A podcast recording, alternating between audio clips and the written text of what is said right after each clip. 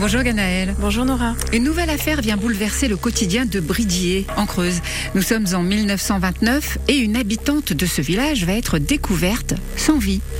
Et pour cette nouvelle histoire, rendons-nous effectivement à Bridier, près de la souterraine, en mai 1929, où Madame Jarijon vivait seule dans une petite maison très bien tenue et où elle avait également installé un débit de boisson et une petite épicerie. Alors la maison de Madame Jarijon était dans le village de Bridier, mais elle était quand même un peu isolée par rapport aux autres habitations. Et en face de chez elle, à quelques mètres de là, eh bien, vivait le couple Nicard. Et c'est chez eux que tous les matins, elle venait récupérer son lait de très bonne heure.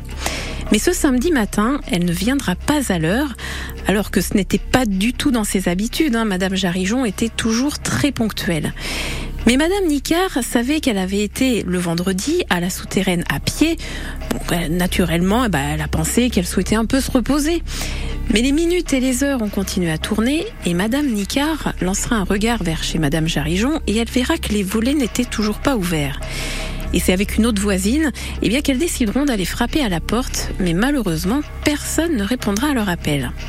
Alors Madame Nicard ira chercher un voisin et celui-ci parviendra à ouvrir les volets de l'unique fenêtre de la façade et à travers les vitres, eh bien on pouvait apercevoir le lit qui n'était pas occupé, mais les couvertures et les draps étaient complètement retournés et au pied du lit, Madame Jarijon gisait étranglée et elle avait autour du cou une corde.